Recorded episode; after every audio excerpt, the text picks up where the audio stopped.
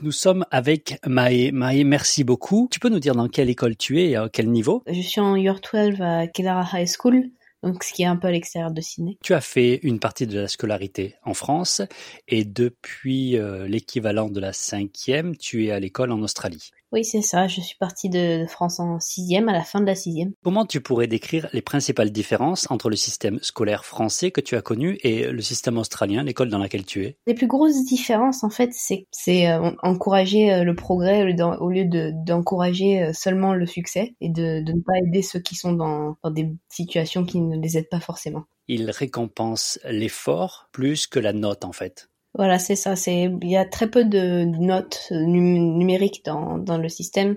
J'ai remarqué c'est surtout des, des commentaires, surtout des satisfactions si vous voulez. C'est plus ils sont satisfaits avec l'effort si ça convient aux, critères de, de qualification, on va dire. La notation, c'est quoi? C'est des lettres? En général, c'est des pourcentages mais ça ça n'a pas vraiment d'importance vu que c'est surtout les commentaires qui comptent. Donc en, gros la note ne compte pas vraiment à la fin, c'est plus si tu si on si vous avez euh, réussi vos objectifs parce que le bulletin qu'on qu'on reçoit ce sont des objectifs et euh, à quel niveau euh, de satisfaction on, a complété les objectifs. Donc satisfaisant, pas satisfaisant, encore du travail tout ça.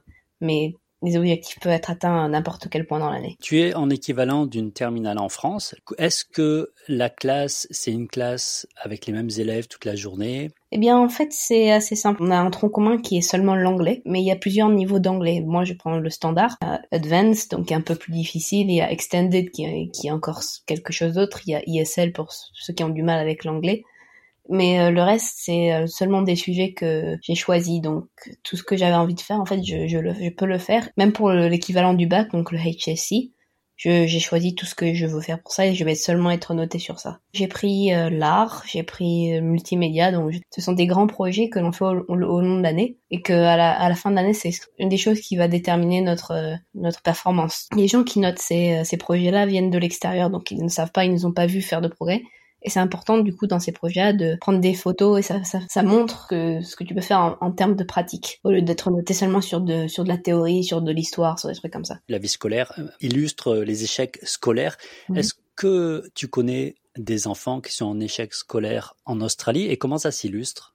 Eh ben en fait, je crois pas que l'échec scolaire existe vraiment ici. Si euh, quelqu'un a du mal à l'école, ils vont recevoir du support, ils vont recevoir d'autres options. Ils sont pas obligés d'aller à l'université, ils peuvent aller à quelque chose qui s'appelle TAFE. Donc c'est une école où tu peux aller là-bas et apprendre, euh, apprendre à avoir un, un business. Ça pas besoin de, diplôme ou quoi que c'est. Tu peux apprendre et si ça te plaît pas, tu peux changer quand tu. En fait, il y a plus de choix. Peut-être en France, ce serait considéré un échec de, de faire ça, mais ici c'est juste tu as le choix, tu as le temps. Si tu veux aller à TAFE d'abord, vas-y. Si, si tu te sens, tu peux aller à l'université si tu as envie après après avoir fait TAFE. C'est comme comme tu veux. Donc il n'y a pas cette notion vraiment d'échec, d'exclusion en fait ici?